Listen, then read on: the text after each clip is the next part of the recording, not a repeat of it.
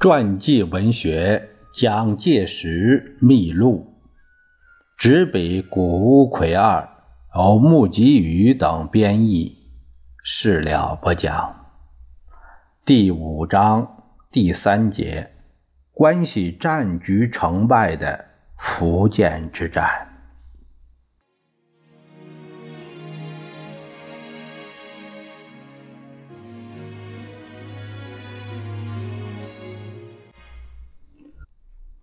苦于内部不统一的不只是军政府，在北京政府方面，主战派的国务总理段祺瑞和主和的代理大总统冯国璋仍然处于对立地位。段祺瑞由于在湖南、四川的战事败北，乃于一月二十日提出辞呈，一时下台，由主和派的王士珍。继任国务总理，可是段祺瑞的武力解决意志却并没有消馁。十二月三日，主战派安徽督军倪嗣冲、山东督军张怀之、直隶督军曹锟等在天津主行督军团会议，压迫冯国璋下令讨伐西南。冯国璋在压力之下，乃不得不于十八日以处理参战事务的理由，启用段祺瑞为参战督办。于是，段祺瑞下台还不到一个月，就又掌握了军事上的实权。可是，推动和平工作的冯国璋，则派密使与广东军政府方面的两广巡阅使陆荣廷。云南督军唐继尧接洽和平工作，和这个行动相呼应的是，隶属于北京政府主和派江苏督军李纯等所谓长江三都，湖北王占元、江西陈光远也再度提倡和平。冯国璋乃于十二月二十五日正式发出停战布告。然而护法军方面。却并未停止进攻。在湖南方面，护法湘桂联军于一月二十三日向北军在湖南的唯一根据地岳阳发动了攻势。驻守岳阳的北军都是服从冯国璋的部队，故而自始也无意应战，乃在市街放了一把火，撤兵退走。四天后，二十七日，岳阳。归于护法军掌握。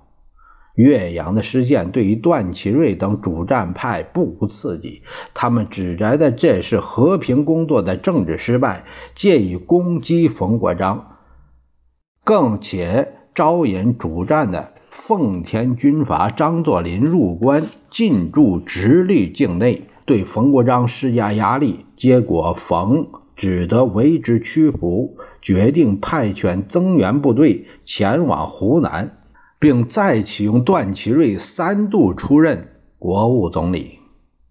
重新派往湖南的援军是由曹锟的部下吴佩孚所率领的北洋军精锐部队。从三月十七日夺还岳阳开始，到四月二十三日连续拿下长沙、衡阳，于是。湖南便面临着北军的压制。段祺瑞认为，像这样发展下去，只要再推进一步，就可以实现武力统一的愿望，不仅为之踌躇满志。未料，正在这个当口，吴佩孚却停尸不前。这是由于湖南督军的位置没有论功行赏落到自己的头上，却反而给予了碌碌无功的张敬尧。激起了他的反感，以致湖南的战局陷入了焦灼的状态。再说福建方面的战局，原闽粤军进入闽南，距离广东省境内只不过是一百公里之处就停顿下来，其原因是后方的桂系军阀阻碍对前线的补给，故而不能断然挺进决战。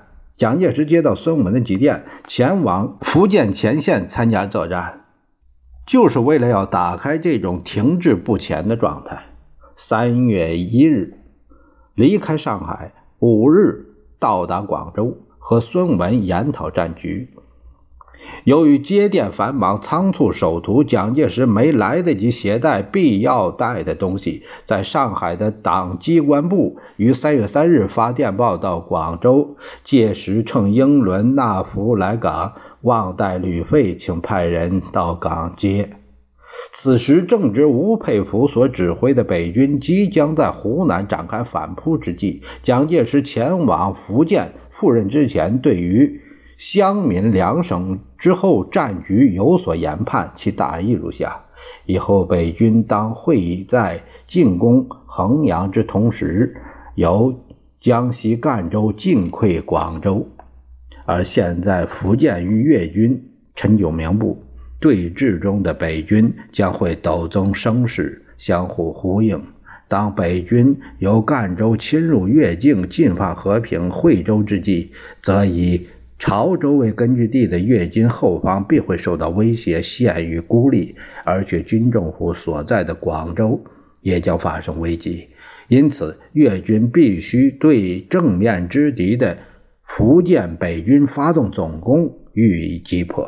三月十五日，蒋介石就任粤军总司令部作战科主任，立即驰往前线黄冈、潮安、三河坝，就是兵站部、松口第一预备队、蕉岭第二支队等地视察。在这段时间，湖南虽已被北军攻夺，但以海南岛为根据地。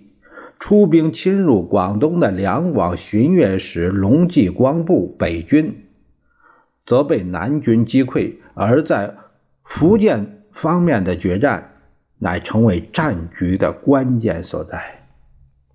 四月十一日举行进攻福建计划的会议，继席决定将司令部由汕头移往三河坝，准备发动攻势。攻击命令于五月九日发布，总司令陈炯明自任中路，许崇智、邓铿分任左右翼指挥，沿粤闽省境展布幅度颇宽的攻势。与蒋介石拟定第一期作战计划，以主力由左翼蕉陵。松口进攻上杭、永定，即由左翼山地以压迫敌军至右翼海岸线，并威胁其后之根据地。这是蒋介石粤军第二期作战计划，呃，这一个内容。十日，许崇智军击溃闽军第一旅，攻克武平下坝，更于二十四日攻下上杭，旗开得胜，颇为顺利。可是此时的后方广州。由于掌握广西、云南、贵州军权的陆荣廷、唐继尧等人的阴谋影响，却却发生了军政府的存在都已成问题的重大危机。